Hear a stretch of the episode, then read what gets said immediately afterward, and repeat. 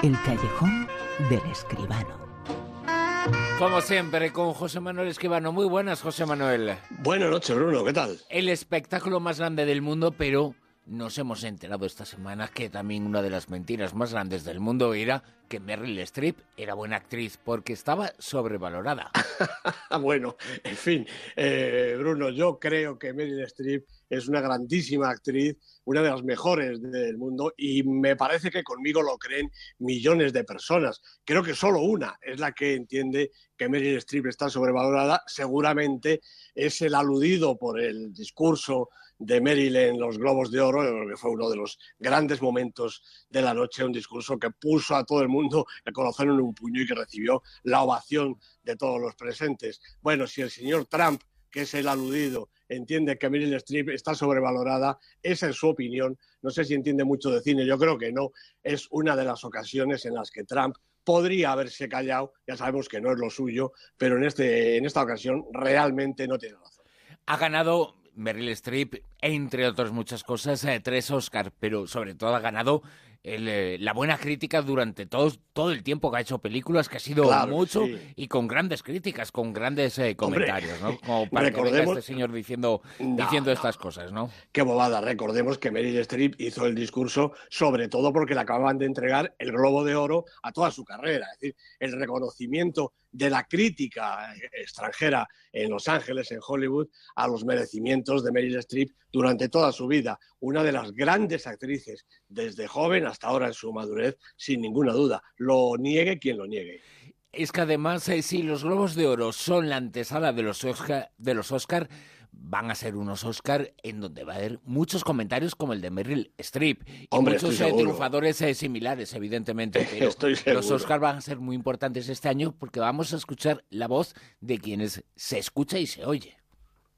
Sin ninguna duda, sin ninguna duda. Y además yo creo que eso demostrará que el cine, el mundo del cine, como lo ha demostrado en los Globos de Oro, se puede posicionar Mm, también desde el punto de vista de la política, cuando algunas cosas les parece a, los profesionales, les parece mal, pues van y lo dicen. Y no creo que arda Estados Unidos precisamente porque los profesionales del cine se manifiesten esta exposición que hizo en los Globos de Oro porque ella ganó el premio toda su carrera no es el único premio que se entregó. Muchas eh, películas resultaron premiadas y van a ser importantes en los eh, próximos meses. ¿Cuál fue un poco el palmarés eh, de los Globos de Oro? Bueno, pues hay que recordar que en su edición 74 son unos premios ya con muchísima solera. Yo creo que la gran triunfadora ha sido La La Land, la ciudad de las estrellas aquí en España. Siete de siete, siete nominaciones, siete globos de oro. Ha sido la mejor película eh, de comedia o musical, la mejor película dramática ha sido para la prensa extranjera de Hollywood Moonlight, el mejor actor Ryan Gosling, por La La Land, por supuesto, la mejor actriz Emma Stone, por la misma película, el mejor actor de drama Casey Affleck, extraordinario en la película Manchester frente al mar, y la mejor actriz de drama Isabel Lippert por él. El mejor actor secundario ha sido Aaron Taylor Johnson por Animales Nocturnos, un personaje realmente estupendo. Y la mejor actriz secundaria, Viola Davis por Fences. El mejor director, Damien Chazelle, también por La La Land. El mejor guion, el mismo director y guionista, Damien Chazelle. La mejor banda sonora, la de la película, La La Land, eh, compuesta por Justin Hurwitz, una banda sonora realmente espectacular, extraordinaria. Y la mejor canción original, City of Stars, Ciudad de las Estrellas, del mismo compositor Justin Harwich. La mejor película animada fue Zootropolis, de Byron Howard y Rich Moore, película que hemos visto y hemos disfrutado aquí en España. Y la mejor película extranjera, El, la película por la que Isabel Huppert ha ganado el premio, dirigida por Paul Verhoeven. Ha habido otros premios en, televisión, el mejor drama, la, mejor serie de, dramática ha sido The Crown y la mejor serie de comedia Atlanta, la mejor miniserie El pueblo contra O.J. Simpson, American Crime Story y luego entre los intérpretes, pues nombres muy conocidos como Billy Bob Thornton, Claire Foy, Tracy Ellis, Donald Glover, Sarah Paulson, Tom Hiddleston, Hugh Laurie y Olivia Colman. Eh, galardonados en esta ceremonia de los Globos de Oro, como digo, en la 74 edición que consagra una enorme película, La La Land, la ciudad de las estrellas. No podía ser de otra forma. La ciudad de las estrellas es la crítica de esta semana. Podrías escribir tus propios papeles, algo que sea tan interesante como tú. ¿Tú qué vas a hacer? Abrir mi club. ¿Esto va a ser siempre así? Creo que sí.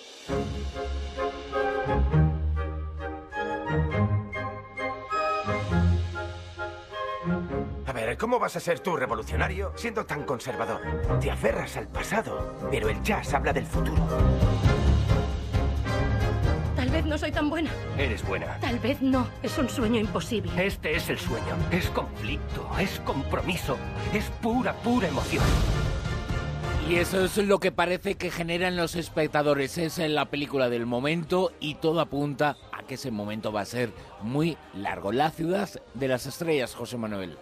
Pues sí, dirigida, como acabamos de decir, por Damien Chazelle y protagonizada por Emma Stone y Ryan Gosling. También está J.K. Simmons, eh, Rosemary DeWitt, pero sobre todo ellos dos son los que llevan el peso grande de la película de Damien Chazelle, que es desde luego el nuevo maestro del cine musical. Recordemos que hace un par de temporadas consiguió tres Oscars con We Plus, aquella historia de un chaval que quería tocar la batería y de su antipático profesor, que era J.K. Simmons, precisamente. Ahora acaba de arrasar, como vemos en los Globos de Oro, y yo creo que es la película favorita para todos los grandes premios. La ciudad de las estrellas, un homenaje a Los Ángeles y a quienes viven en ella, entregados a su pasión por el arte. Dos de estas personas son los protagonistas, Mia y Sebastian.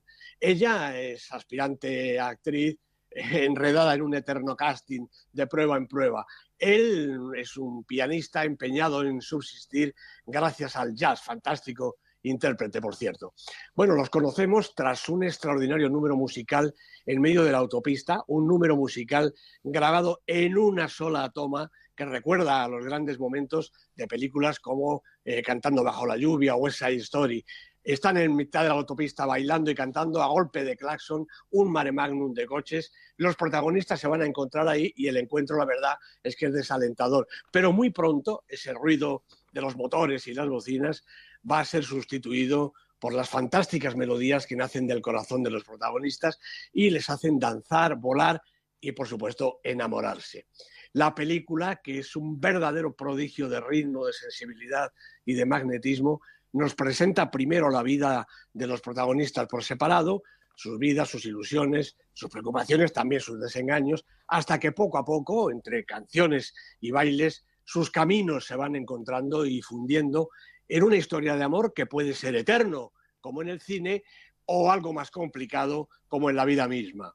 De momento, Sebastián y Mía es imposible pensar en mejores intérpretes que Emma Stone y Ryan Gosling, dos artistas en estado de gracia, disfrutan y sueñan. Juntos son capaces de crear un mundo mágico, a veces real, a veces soñado, en el que la música, la luz, el color y también las coreografías nos remiten a las mejores páginas del Hollywood eterno, el lugar de la felicidad, el amor y las estrellas, y también el jazz un lugar de felicidad, un lugar grandioso es el que pueden encontrar nuestros oyentes y ahora acuden a internet y ponen el super10.com. Ahí se encuentra la mejor lista, la lista que une todos los factores en juego, lista que sábado noche tras sábado noche, o sea, contamos eh, aquí, José Manuel Esquivano os expone cuáles son las películas que se encuentran en el Super 10.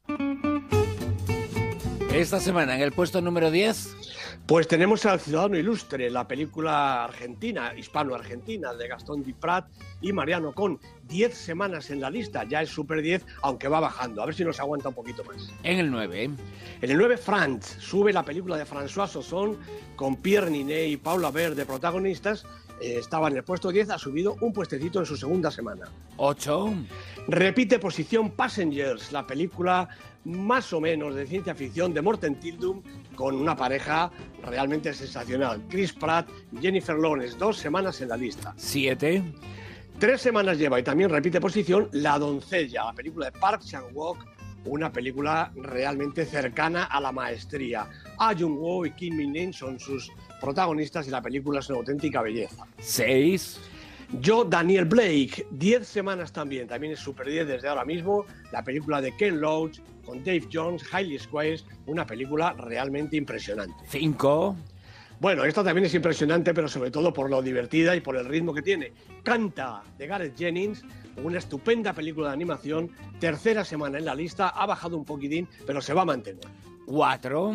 En el 4 está Rogue One, la historia de la Guerra de las Galaxias renovada, dirigida por Gareth Edwards, con Felicity Jones y Matt Mikkelsen de protagonistas. Cuatro semanas en la lista. En el 3. En el 3 está Comanchería, un western moderno, una formidable película que también va a estar en todas las nominaciones, dirigida por David Mackenzie, protagonizada por Chris Pine y Jeff Bridges, tres semanas en la lista. Dos. Pues es la película de la semana, sube directamente hasta el 2 esta impresionante obra de Martin Scorsese, Silencio, con Andrew Garfield, Adam Driver, Liam Neeson de protagonistas, una película difícil seguramente, pero una película impresionante. Una película que su título demuestra lo que hay que hacer, silencio, hay que callarse porque ha vuelto al cine uno de los grandes Scorsese, ¿no? En efecto, así es, ha vuelto y ha vuelto con una obra magna, ya digo, a lo mejor no es de muy fácil eh, visionado, pero resulta imprescindible. En el puesto número uno, en lo más alto. Bueno, pues sigue esta oda a la poesía, a la poesía literaria y a la cinematográfica, que se llama Patterson, que ha dirigido Jim Jarmusch con Adam Driver, Gossip Farahani cinco semanas en la lista, una película realmente sensacional. Y sensacional será escucharte dentro de siete días aquí en La Rosa de los Vientos. José Manuel Esquivano, muchas gracias. Un abrazo para todos y gracias a ti, Bruno.